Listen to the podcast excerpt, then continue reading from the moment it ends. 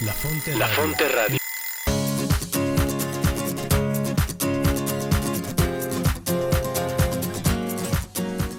Bienvenidos a tu programa La Brújula. La Brújula. Orientando tu vida con Teresa de Jesús y Juan de la Cruz. Conducido por Cris Torres y Rodo Verduzco. Donde no hay amor, ponga amor y sacará amor. Porque el amor nos hará apresurar los pasos.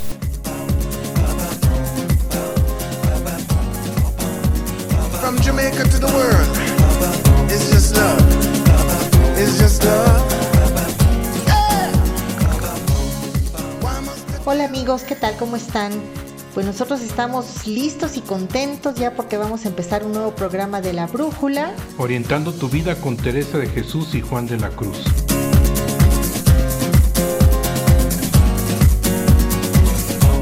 Les damos la bienvenida este, a este nuevo programa.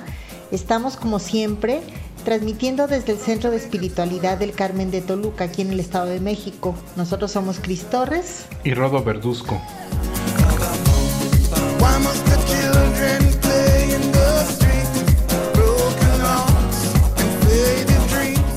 ¿Cómo ves, Rodo? Listísimo ya para empezar aquí en la Radio Carmelita de México. Qué bueno que nos acompañen todos nuestros amigos. ¿Y qué te parece, Cristi, si empezamos, si nos ayudas con diciéndoles cuáles son las diferentes formas para que inviten a más amigos y familiares a esta gran familia de la Fonte Radio? Claro que sí, Rodo. Pues bueno, tenemos muchas opciones, así que no hay pretexto. La primera de ellas es nuestra página de internet, la cual es lafonteradio.com. También nos pueden escuchar por medio de la página de los Carmelitas Descalzos en la provincia de San Alberto, es decir, aquí en México. Y la dirección es ocd.org.mx. También pueden hacerlo por medio de nuestra página de Facebook. Nos buscan ahí como La Fonte Radio.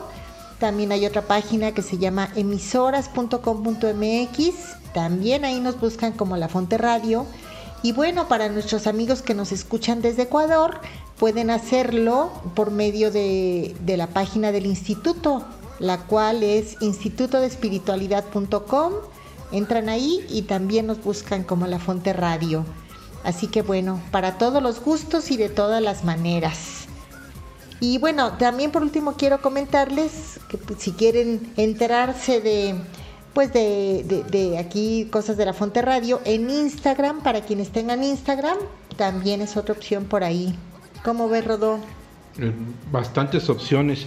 Pero déjame comentarle a nuestros amigos que de Ecuador que si quieren escuchar, como bien comentas, el programa de la, de la Fonte, Sí. en la página tienen que ir precisamente a la opción donde dice quiénes somos, Ajá. ¿verdad? Y allí aparece Radio La Fonte, Ok. donde estamos en vivo todo el día, las 24 horas, transmitiendo tanto música como los programas de La Fonte Radio. Muy bien, Rodó, pues sí.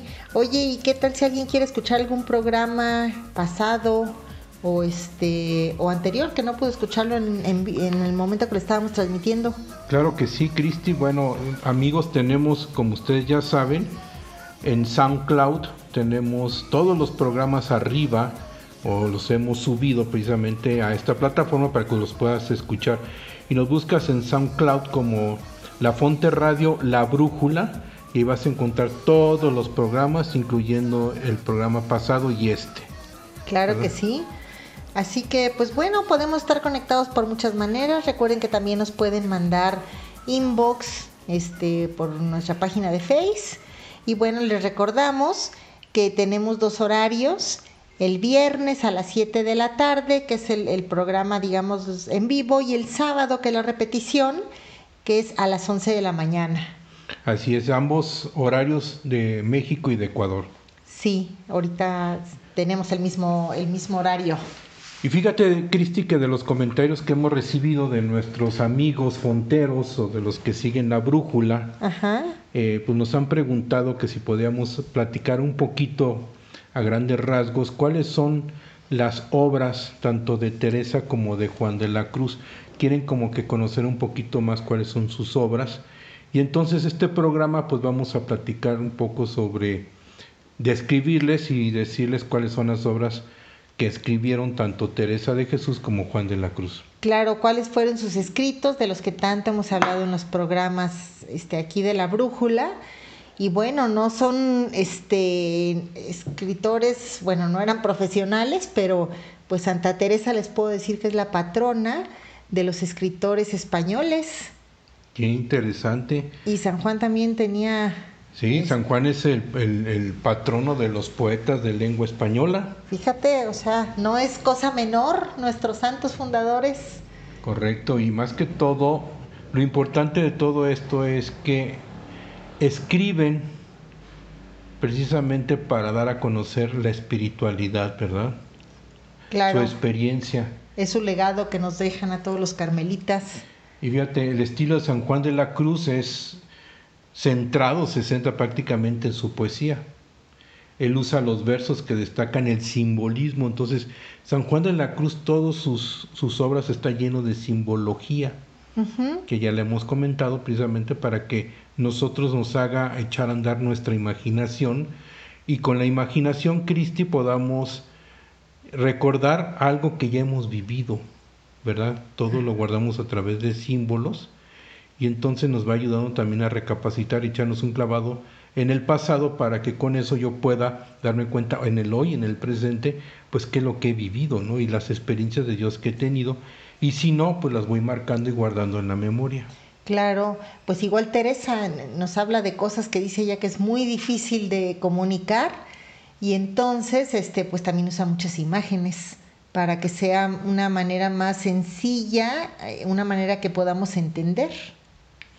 Así es, y nuestro lenguaje, cuando hablamos, nosotros hablamos mucho de, como dices tú, de símbolos y de imágenes, ¿no? Sí, claro. ¿Verdad? Entonces, ahorita pues estar recordando cuando le estás diciendo a alguien cómo llegar a una dirección específica que te pregunta, pues le dices muchos símbolos y da vuelta aquí a la izquierda, en esta esquina encontrarás una casa de color así, este, y luego da vuelta a la derecha, va a encontrar a lo mejor allí un letrero, etcétera, etcétera, ¿no?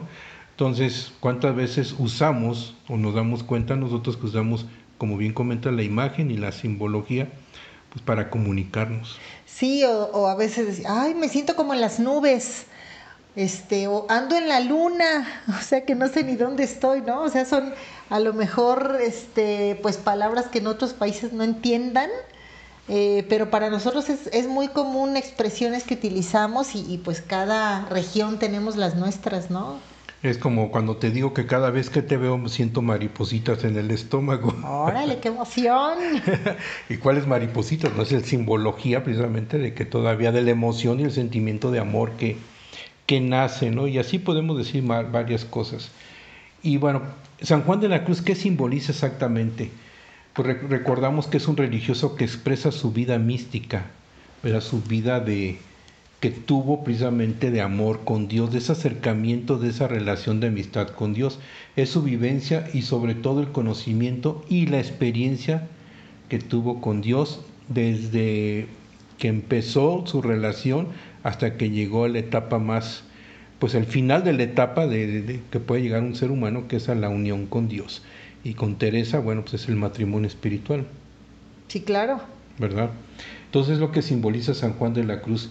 Y bueno, el tema de la poesía, si quieres empezó a hablar de San Juan de la Cruz, ya que voy encarregado, Ya empezaste.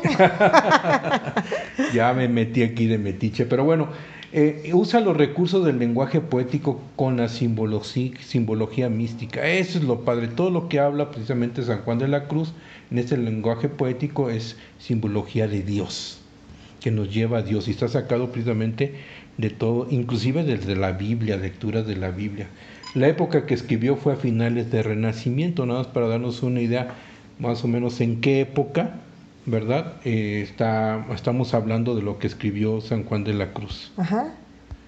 Eh, muere sin haber publicado ninguna de sus obras. Eso sí es importante. San Juan nunca pudo ver ninguna de sus obras publicadas. Inclusive se habla de, de que pasaron varios siglos, este, varios años, mejor dicho, para que empezaran a darse cuenta de sus obras, porque les habían dejado en el olvido. Pues muy bien amigos, ahora vamos a comentar cuáles son las obras o la división de las obras de San Juan de la Cruz. Las obras menores son dichos de luz y amor, grados de perfección, cautelas, avisos a un religioso, dibujo del Monte Carmelo, dibujo del crucificado visto por el Padre, epistolario que son 33 cartas y la poesía que son 15 poemas. Entre ellos podemos comentar algunos que ustedes ya conocen y hemos comentado aquí como Entreme donde no supe, tras un amoroso lance, un pastorcico solo está penando, que se bien yo la fonte, en el principio moraba, in principio erat verbum, que eran, son nueve romances.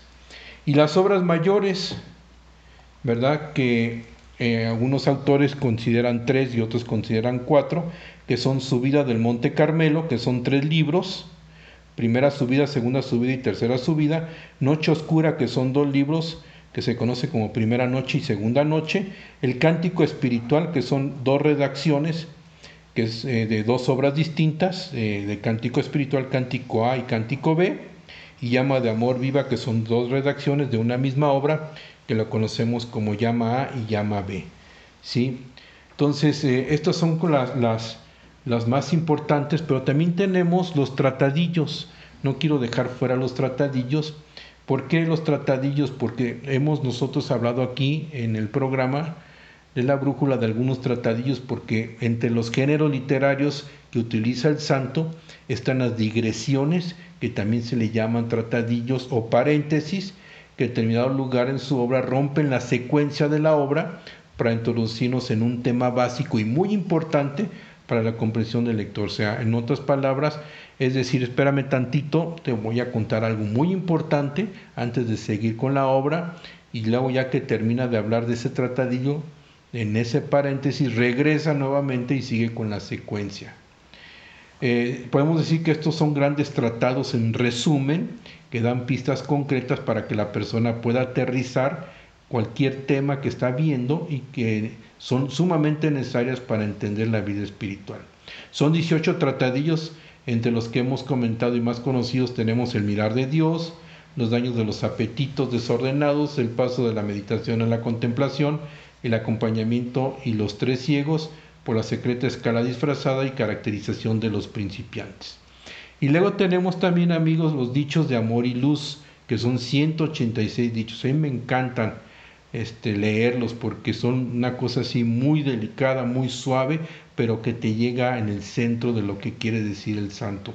Porque son palabras o sentencias espirituales que el santo nos dijo o nos los dio de manera condensada de todas sus experiencias maduras espirituales y la norma de su vida espiritual que nos deja el santo para ir descubriendo a Dios.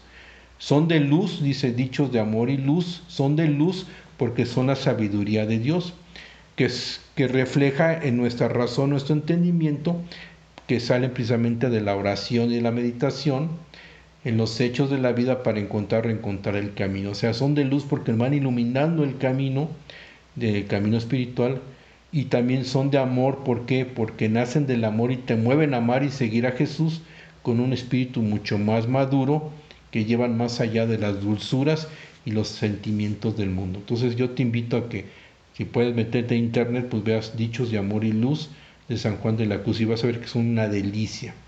Tenemos Subida del Monte Carmelo, que son tres libros. Eh, menciona San Juan de la Cruz en, en, en una de sus introducciones, que son cuatro, pero al final termina su obra con otros dos libros que les llamó Libro de la Noche Oscura, la primera noche y segunda noche. Podemos decir que todo este itinerario espiritual, pues son los tres libros de la subida del Monte Carmelo, más los dos libros de noche, entonces son cinco libros que hay que leer, que te invito a leer.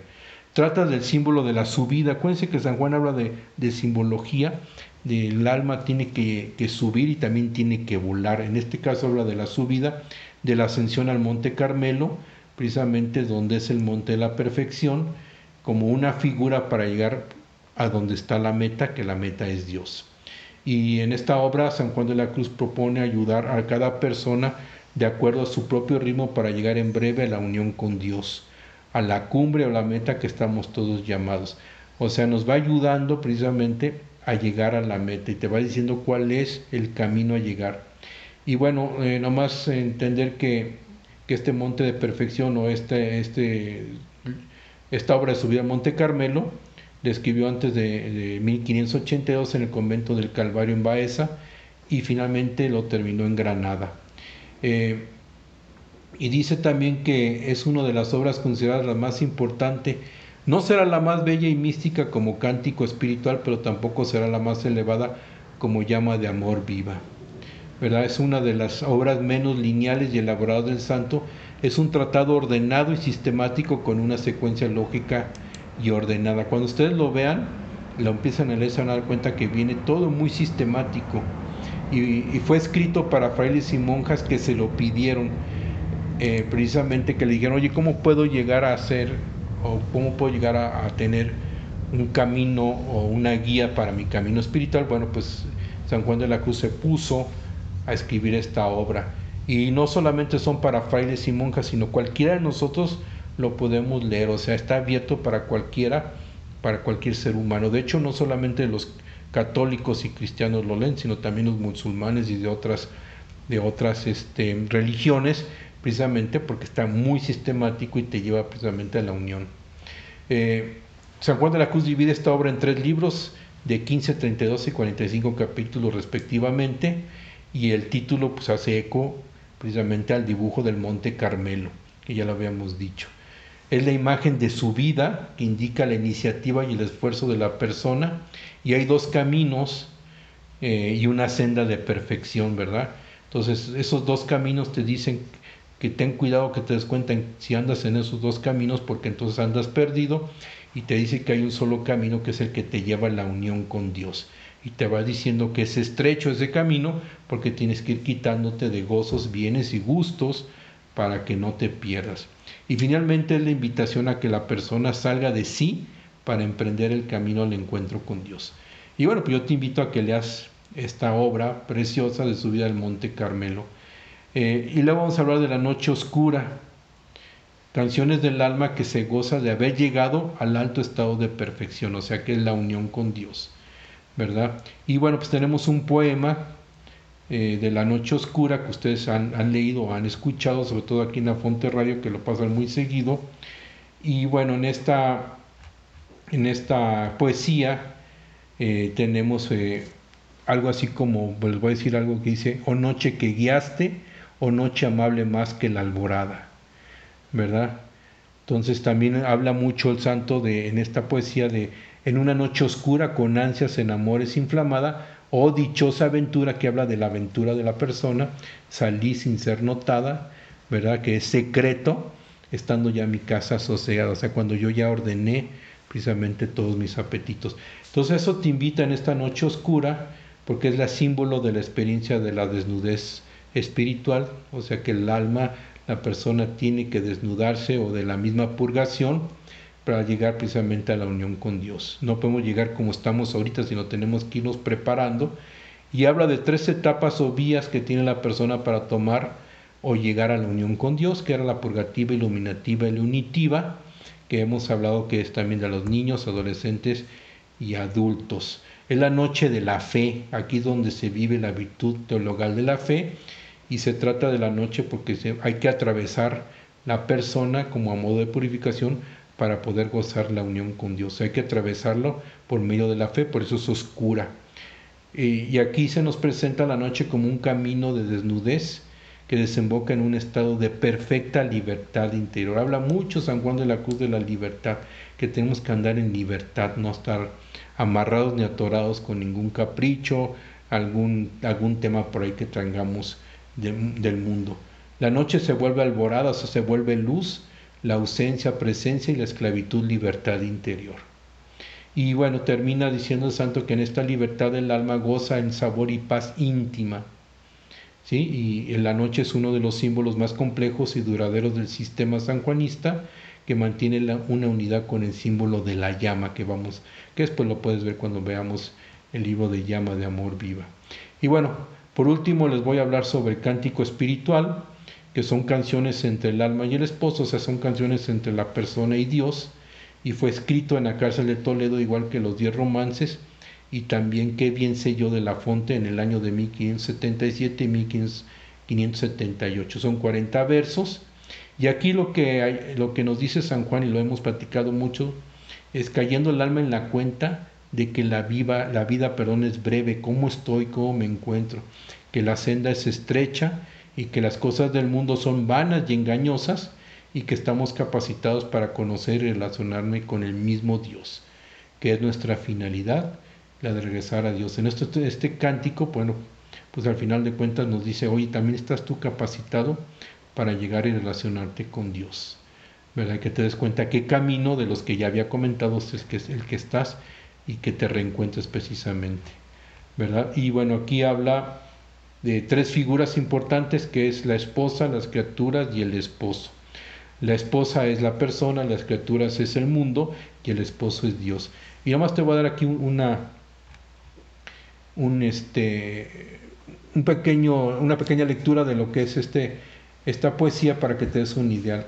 La esposa que es la persona dice, habla, ¿dónde te escondiste amado y me dejaste con gemido? Como el siervo huiste, habiéndome herido, salí tras ti clamando y eras sido. ¿A dónde te escondiste? Pregunta, ¿verdad? Y me dejaste. Entonces, este, también dice, buscando mis amores, iré por esos montes y riberas, ni cogeré las flores, ni temeré las fieras, y pasaré los fuertes y fronteras. Y luego las criaturas le responden, mil gracias derramando, pasó por estos sotos con presura, y yéndose mirando, con solo su figura, vestido los dejó de su hermosura. Entonces, primera pregunta a las criaturas, las criaturas que lo que es el mundo, le responden que ya pasó por aquí, vestido los dejó de su hermosura, ve lo que hizo Dios a través de, de, todo la creación, ¿no? Y luego Dios le responde, vuélvete paloma, que el ciervo vulnerado por el otero asoma, al aire de tu vuelo y fresco toma. Entonces está preciosa esta poesía, yo les digo, digo, te invito a que la leas completa, y porque, por ejemplo, en la estrofa pregunta por el amado, pues el alma, o sea, la persona se siente abandonada por el amado por Dios. Se siente que Dios ya la abandonó y no lo encuentra, aunque lo busca, porque ya lo necesita, ¿verdad? Y luego nos dice que el alma va errando por los campos, va buscando al amado, reclama a los pastores que cuidan los ganados que le comuniquen a su amado, porque no puede vivir sin él, pues la vida se le hace imposible, ¿no? Entonces pregunta, le pregunta, ¿dónde estás? Pregunta precisamente al mundo, a la gente, a todos, ¿dónde están? Dios, ¿lo has visto pasar? Y luego dice que enuncia su voluntad de viajar tanto como sea necesario, o sea, sin dejarse aminalar por los peligros para llegar con Dios. Sabe que tendrá mucho camino por delante, que va a haber impedimentos, pero que nada la va a detener, ¿verdad? Y aquí se da cuenta cómo las virtudes teologales son las que le impulsan precisamente para llegar a Dios. Y finalmente es la búsqueda incesante del amado, porque en él está la felicidad. O sea, ya la persona se da cuenta que ahí está la felicidad. Sin él la vida no puede ni tiene sentido. Es la voluntad, es una de las potencias que, del alma, que es firme de emprender el camino del encuentro con el amado, superando todos los peligros que aparezcan. Y es un estado finalmente de enamoramiento de tal intensidad de la persona o de yo o del, alma hacia Dios, que en sí la presencia de Dios nada le interesa. O sea, ya está precisamente enfocada a Dios. Y bueno, pues estos son los tres libros más importantes, un pequeño resumen para que de alguna manera te invito a que eches un clavado, lo leas y te empieces a enamorar de Dios a través de la simbología de este gran místico. Pues yo los dejo ya con Cristi para que nos empiece a hablar también ya de Teresa de Jesús y sus obras. Así es, Rodo, pero ¿qué te parece si te invito antes a un corte musical? Claro que sí, amigos, no se vayan, regresamos. La Fonte Radio, emanando espiritualidad y vida, para aprender a vivir y ser mejor en la vida desde la espiritualidad carmelitana, siendo amigos fuertes de Dios por medio de la oración y meditación de la palabra del Señor.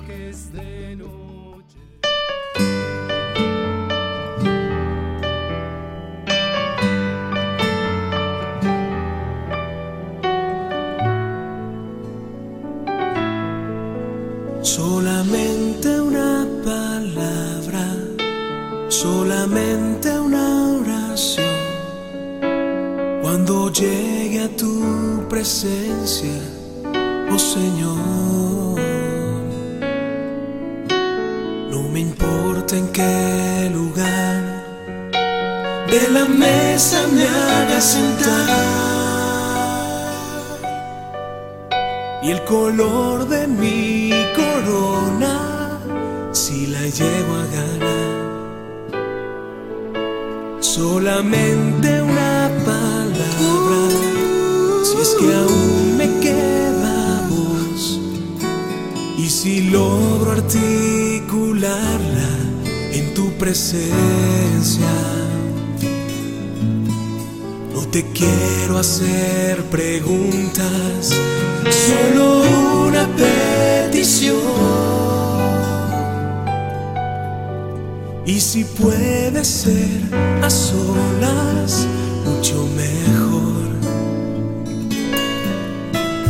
Solo déjame mirarte cara a cara y perderme como un niño en tu mirada. Y que pase mucho tiempo y que nadie diga nada. Porque estoy viendo al maestro cara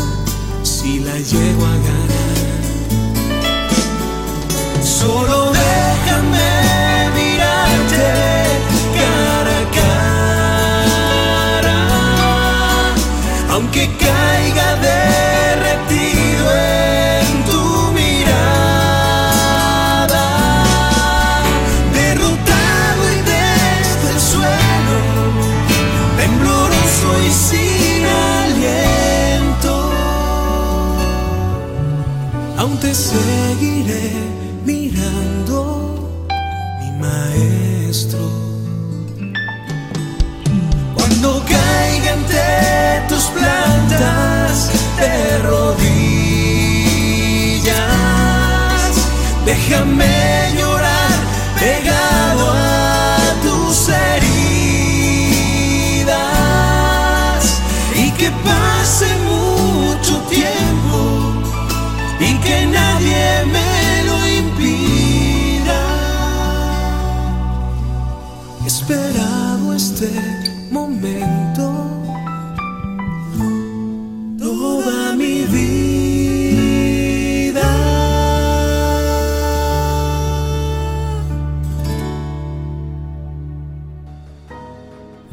La Fonte La Radio. Fonte Radio, emanando espiritualidad y vida. Un espacio que ofrece buenas noticias para el hombre de hoy, donde encontrarás meditación de la palabra de Dios, oración, formación humana y espiritual, reflexiones que te acompañarán en el camino de la vida.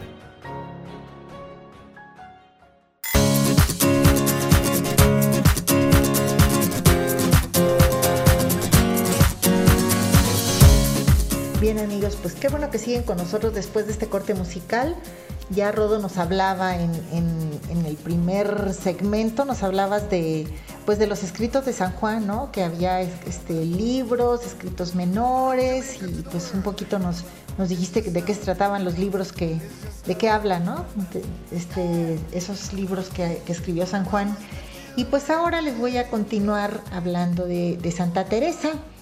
Pero quiero decirles en un principio, pues bueno, las mujeres en el tiempo de Teresa no tenían acceso a la educación, no iban a la escuela, así como van ahorita todas las niñas. Entonces a Teresa quien le enseñó a leer y escribir fue su mamá.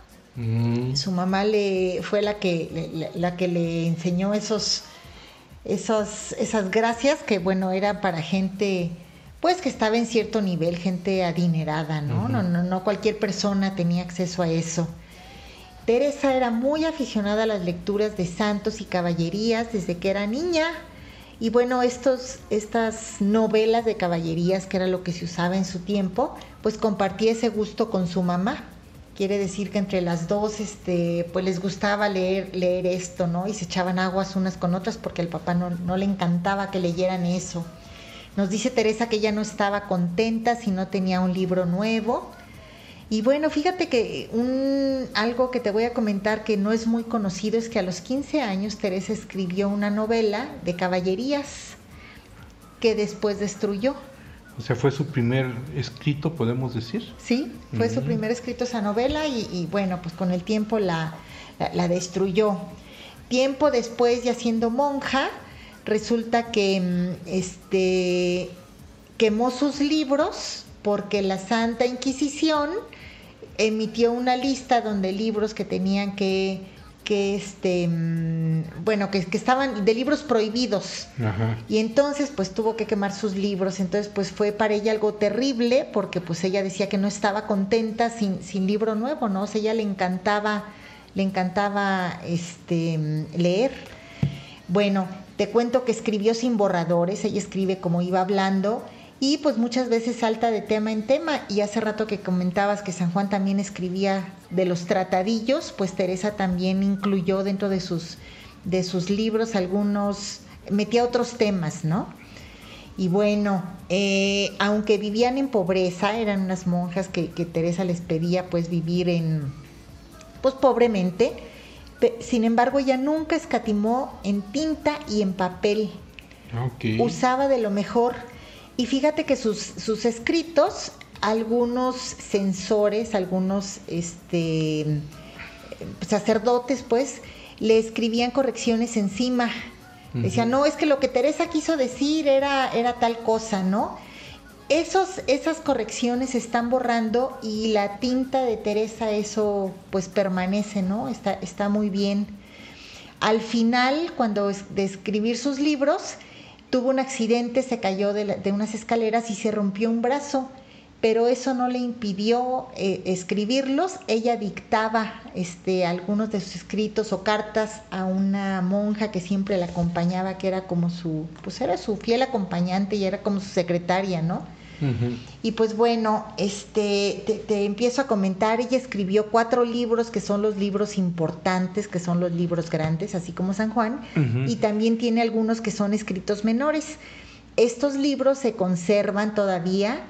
eh, bueno, los cuatro libros son el libro de la vida, Camino de Perfección, Fundaciones y El Castillo Interior. El libro de la vida todavía este, lo tenemos, se encuentra en, en un museo que se llama El Escorial, allí en España, es muy famoso. El libro de Camino de Perfección hizo dos versiones, uno se encuentra en el Escorial, en este museo, y otro con las Carmelitas de Valladolid. El tercer libro, que es este, bueno, el Castillo Interior, se encuentra con las Carmelitas de Sevilla. Son los que te puedo decir que, que están en algún lugar específico. Y de los escritos menores y de las cartas, hay algunos que están como regados en algunos monasterios, los tienen en algunas, este, en algunas ciudades, pues como reliquias, ¿no? Este, como un recuerdo de ella. Puedo decirte que en México tenemos uno, este, en Ecuador también tienen una de las cartas que ella escribió. Así que bueno, las tienen por supuesto como una reliquia valiosísima, ¿no? Qué padre. Y pues bueno, empiezo comentándote del libro de la vida, que fue el primer libro que escribió. Ella escribió dos versiones.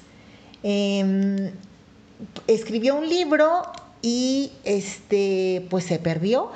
La Inquisición lo, lo tomó prestado, lo secuestró y se quedó con él. Qué y barbaridad. entonces ella escribió un, un segundo libro, pues que habla de lo mismo, ¿no? Obviamente, pues no es copia fiel porque pues la memoria no le, le ayudaba para guardar tanto, ¿no? Este libro de la vida se piensa que es como una biografía, Ajá. pero fíjate que no, no es una biografía, este ni es, ni tampoco nos habla de toda su vida. En los primeros capítulos sí nos habla de, pues de cuando ella era pequeña, de su familia, de sus hermanos, de sus papás, pero solo unos capítulos menciona, e- menciona esto. Qué bueno que lo comentas porque sí, efectivamente, mucha gente, inclusive algunos religiosos, hablan de que el libro de la vida es una biografía de Teresa y qué bueno que, los, que nos, estás ampliando y nos estás aclarando este tema. Ajá. Fíjate, este libro tiene 40 capítulos. Del 1 al 10 habla, digamos, un poco de su vida. Este, obviamente lo escribió ya siendo ella grande, lo escribió eh, como una versión en, el año 1562 y, y la otra en 1565. Ella nació en 1515, pues comprenderás que ya estaba grandecita, ¿no? Este, entonces, del capítulo 1 al 10 sí habla un poco de, su vida, de cuando entró de monja, bueno, de, de su niñez, de su adolescencia, que entró al, al convento, luego salió por una enfermedad, regresó, etcétera. Y del 11 al 22 mete un tratadillo, que era lo que, algo similar a lo que nos hablaba de San Juan. Este tratadillo es, se le llama el tratadillo de oración, y ahí compara las formas de orar con cuatro formas de regar el huerto ya en alguna ocasión lo, lo hemos comentado, nos habla de estas cuatro formas, eh, las explica, pues, pues las compara con un huerto, ¿no? Sí. Con la lluvia, que es la, la oración, con- ah, nos habla de las flores, de los frutos, del agua, de cómo regarlo, si está seco el huerto, etcétera. Eso después este, es, es lo que nos habla en el castillo interior, pero ya, ya es como, digamos, ya una Teresa madura y ya lo, lo explica con otra, pues con otras palabras de otra manera, ¿no? Ujú. Pero bueno, el tratadillo de oración. Después, eh, la tercera parte del libro, que serían de los capítulos más o menos 23 al 31, nos habla mucho de sus experiencias místicas, de gracias que Dios le, le regalaba a ella, que no tienen muchos santos y, ni siquiera muchos doctores de la iglesia, sin embargo, ella sí las tuvo. Y del capítulo 32 al 36 este, nos habla de la fundación de su primer monasterio, que fue el monasterio de San José, porque se lo dedicó a él. Entonces, de estos temas es de los que nos habla el libro de la vida y no de una biografía, ¿no? Como comúnmente se piensa. Bueno, pues otro libro del que ella nos, el de que escribió es Camino de Perfección. Este lo escribió entre los años de 1564 a 1567. Escribió dos versiones. Este, una de ellas, pues ya te comenté que está en el Museo del Escorial y otra la tienen las Carmelitas de, de Valladolid. Y cuando nos referimos a él, así decimos, ¿no? Camino de Perfección Escorial o Camino de Perfección Valladolid. Ah, ok. Mm, Tiene, pues uno es un poco más, más grande que el otro, pero el contenido más o menos es el mismo. ¿Y de qué nos habla este libro de Camino de Oración? Pues nos habla, les ha- lo escribió para sus monjas, sobre, habla de consejos sobre la vida de oración. De que las monjas le decían, pues enséñanos a, orar, ¿no? Y estamos en el monasterio, aquí este, vamos a dedicar nuestra vida a hacer oración, pero pues ¿cómo vamos a orar? Claro, también le- igual que San Juan le pedían que dejara algo por escrito, ¿no? Sí, exacto. Qué padre. Y fíjate que es, es chistoso, pero los primeros capítulos de este libro, ella nos habla, empieza a hablar de las virtudes teresianas, que ya algún- en alguna ocasión las comentamos, que son el amor, el deshacimiento y la humildad, porque a ella cuando les iba, bueno, para enseñar a orar a una persona, ella no decía, a ver, el paso uno es este, luego el dos y así, ¿no? No, no lo decía como una receta de cocina, sino que a ella le interesaba mucho formar al orante, a la persona. Ah, ok. ¿Por qué? Porque si formas a una persona, ya no tienes que decirle de qué manera se tiene que relacionar con Dios, ¿no? Exacto, le está dando las guías para que esa persona automáticamente la siga.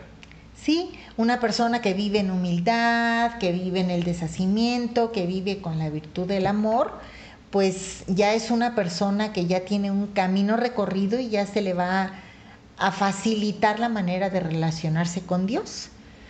Entonces, pues es de lo que habla en los primeros capítulos. Este libro tiene 42 capítulos, del 1 al 26 nos habla de estas virtudes teresianas y del 27 al 42, fíjate que nos habla sobre el Padre Nuestro.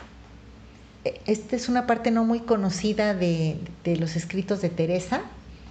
Es una parte bellísima cuando habla del Padre Nuestro. Claro, porque lo, lo separa ella, digámoslo, en, en siete oraciones, en siete sentencias que forman el Padre Nuestro y va explicando cada una de ellas. Entonces, por ejemplo, este, cuando dice en la tierra como en el cielo el Padre Nuestro, Ajá. pues ella nos dice, ¿dónde está el cielo?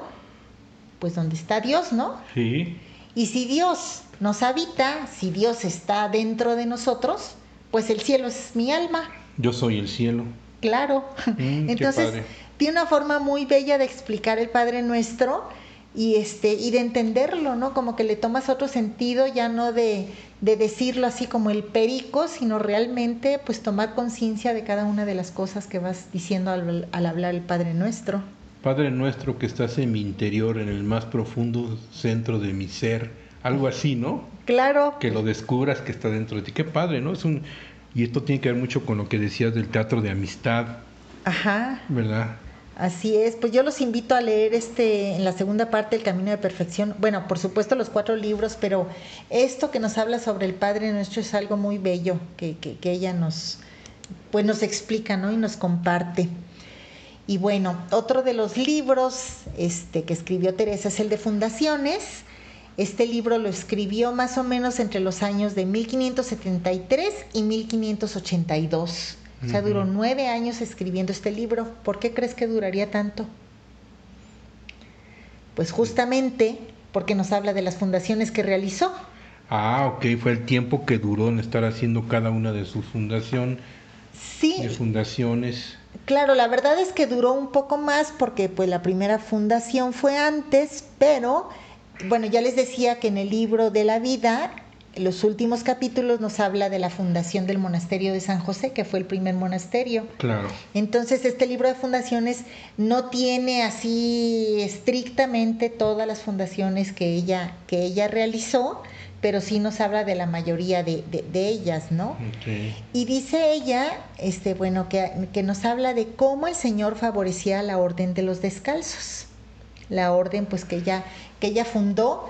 Pero fíjate, en, en este libro habla de todo, ¿eh? O sea, no, no creas que, que, bueno, y entonces se hizo este trámite o fui a hablar con tal persona. No, no, no, ella puede hablar de dinero, de la construcción, de las monjas, de, de los trabajos que pasaba para encontrar este, pues el lugar adecuado para hacer un, un- un monasterio, en fin, ¿no? Este, su, pues es muy diverso, está, pues entretenido, diría yo, y, y- y es interesante porque a lo mejor cuando decimos, ah, pues fundó tantos conventos, ah, pues sí, pues pensamos que fue todo sencillo, fácil, o que ya lo tenía todo, ¿no? Y habla con mucha libertad, ¿no? Sí, sí, sí, sí, claro. Y, y, pues bueno, ahí nos podremos, si leemos este libro, nos podremos ir dando cuenta, pues que no fue nada sencilla su- las fundaciones, que se le complicaba bastante la existencia, este, pues gracias a que ella era una mujer muy determinada y que tenía mucha confianza en Dios, pues fue que pudo lograr esto, ¿no? Increíble. Sí, si no hubiera sido complicado.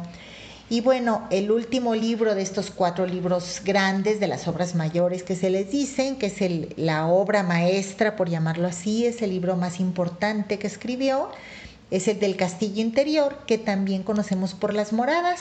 Ah, ok. Y, y- y ¿sabes por qué las moradas? Pues porque en el libro nos habla, este, digamos, tiene siete capítulos. Eh, y en cada uno de esos siete nos habla de, de- de- o sea, de una morada. Entonces ella nos dice que son siete moradas, el recorrido que nos decías que San Juan tenía cuántos Tres. tres etapas. Tres etapas o días. ¿Y morada qué significa, Cristi? pues así como en, como en la Biblia, ¿no? Un, un lugar para morar, un- un- una casa. Una casa, yo, yo a mí se me quedó muy, muy, ¿cómo te puedo decir? Este, vamos a decirle que muy pegado, ¿no? Este, cuando estudié a Teresa de que eran, son como, como habitaciones, ¿no? Claro, sí, Que tenemos como siete habitaciones. Obviamente son más personas principales, pero sí moradas donde mora Dios y va morando en diferente grado, ¿no? claro, exactamente. Y cada una de esas siete son diferentes maneras que tenemos relacionarlas, de- que tenemos de relacionarnos con Dios. Ah, ok. Las primeras de la 1 a la 3 son las mira- moradas ascéticas, que ascético quiere decir que, que son moradas de trabajo, que el trabajo es nuestro, que a nosotros nos cuesta más, este, bueno, nosotros ponemos más de nuestra parte. Luego la cuarta es una morada de transición que le llamamos como del descanso y de las 5 a las 7 son las moradas místicas, eh, son la parte de la contemplación que nos habla San Juan. Donde Dios actúa y yo callo, Ajá, y yo me dispongo. yo me dispongo. Mi trabajo es disponerme, no quiere decir que me, me acuesto a dormir a ver que Dios haga lo que sea, no. Por supuesto que me tengo que disponer para dejar actuar a Dios en mi vida. Si yo no pongo esa parte de, de mi disposición, pues no le doy chance a Dios que actúe, ¿no? Excelente. Entonces, bueno, el castillo interior nos habla de, de estas moradas.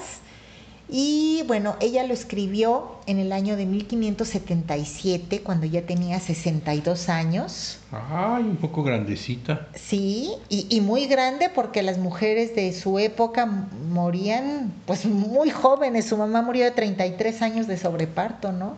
Sí, sí, cierto. Era más ¿A o menos- ¿Cuántos años murió ella? Teresa tenía 67 años, murió en 1582. 67 años. Bueno, pues Y fíjate, te platico que empezó el, el- el- el castillo, bueno, lo escribió en el año de 1577 y ella ya tenía cinco años viviendo en matrimonio espiritual, mm, digamos en unión con Dios, en, en palabras de San Juan. Exacto. Entonces, es por esto que cuando escribe este libro, pues ella ya tenía una madurez. Este, les decía yo que, eh, que lo que habla aquí es algo similar a lo que trató en el libro de la vida, en el tratadillo de oración, como las cuatro formas de regar el huerto, pero pues allá todavía no, no ubicaba muchas cosas o muchas cosas que le sucedían, no, no sabía, pues lo explicaba, pero como que no sabía bien definir qué le pasaba, ¿no? O sea que ella tiene una relación mucho más estrecha con Dios, más íntima con Dios y todo lo que habla, habla verdaderamente de la relación que tuvo tan cercana con Dios. Claro. El matrimonio espiritual, ¿verdad? Exacto, y ya con otra conciencia. Claro. ya sabiendo perfectamente de lo que habla, ¿no?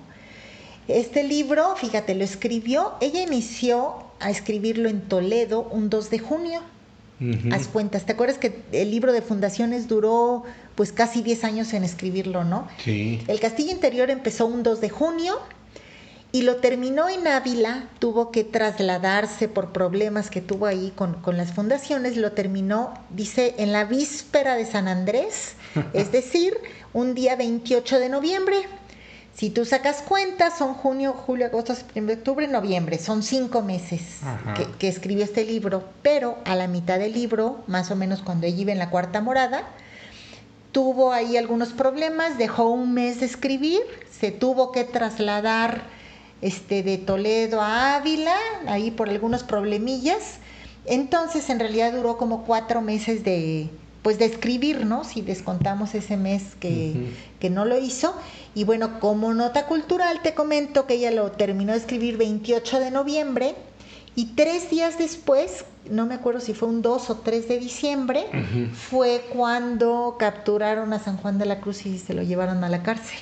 Exactamente. Entonces, cuando Teresa escribió este libro del Castillo Interior, era la peor época de su vida, se le estaba viniendo abajo la fundación, este, pues San Juan tenía muchos problemas también, dejaron ellos de, de hablar, de comunicarse.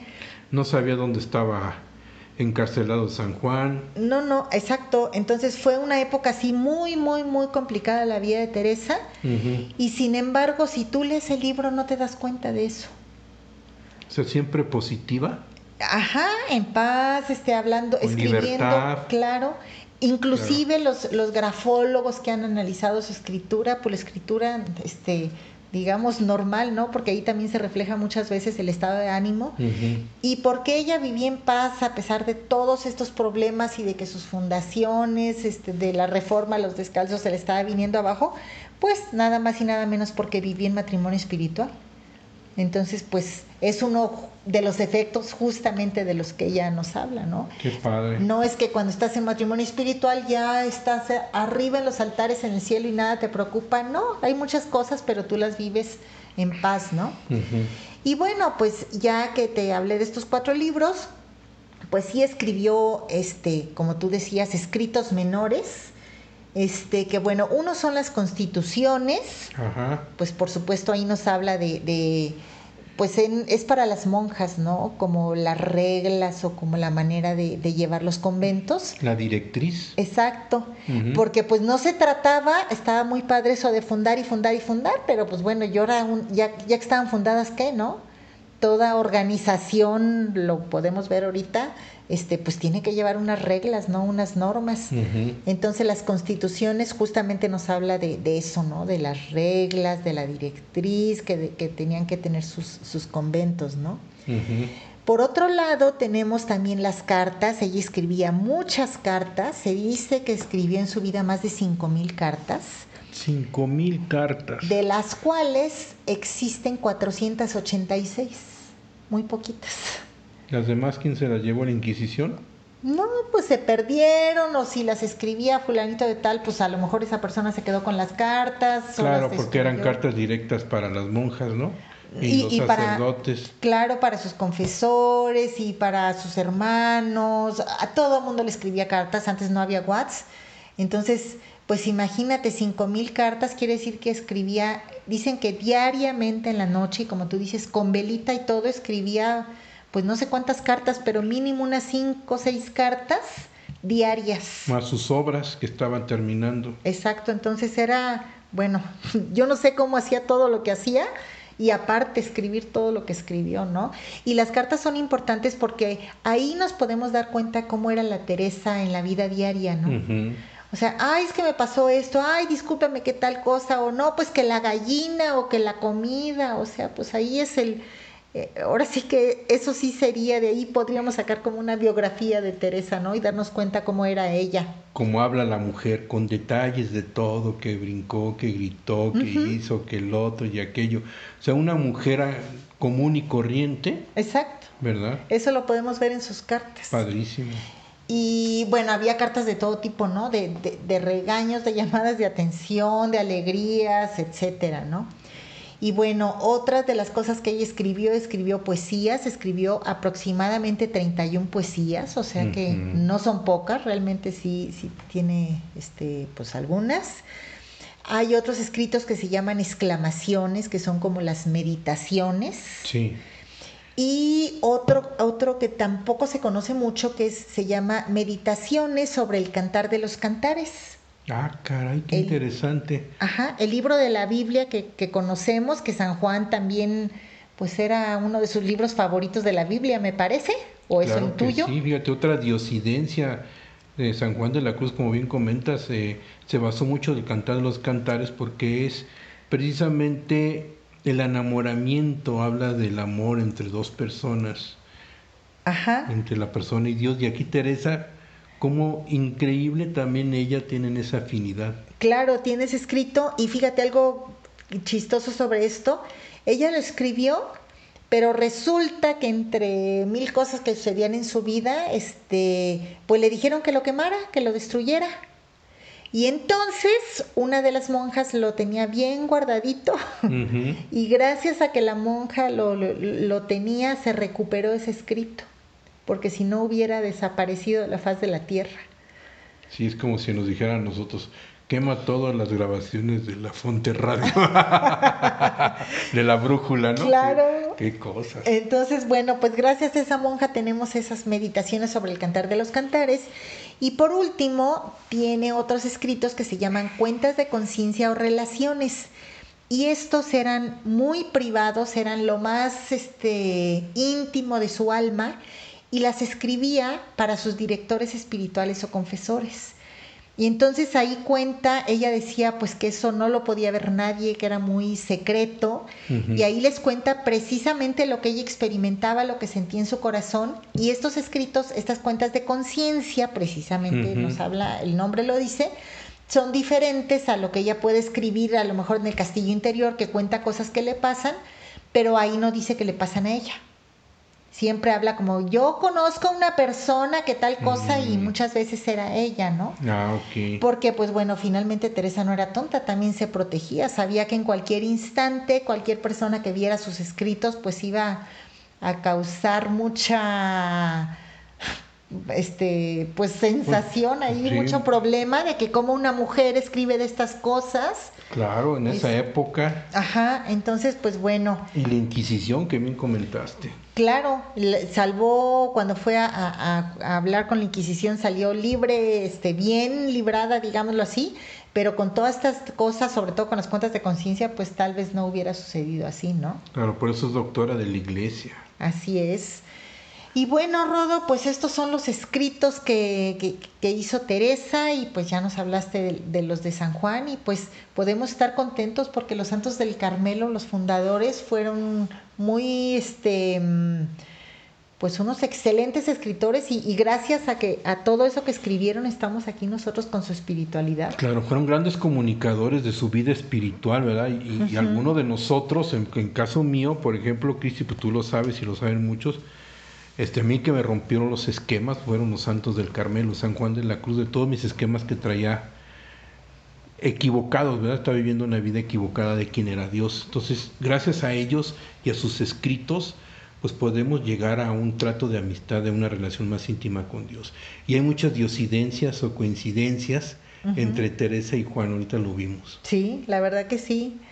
Pues muy bien, Rodo, ya se nos está acabando el tiempo. Así es, amigos, pues recuerden, los esperamos todos los viernes a las 7 de la noche y los sábados la repetición a las 11 de la mañana en su programa La Brújula, orientando tu vida con Teresa de Jesús y Juan de la Cruz.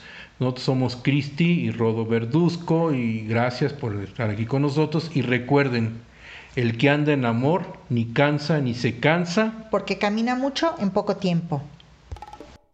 La Fonte Radio, emanando espiritualidad y vida, para aprender a vivir y ser mejor en la vida desde la espiritualidad carmelitana, siendo amigos fuertes de Dios por medio de la oración y meditación de la palabra del Señor.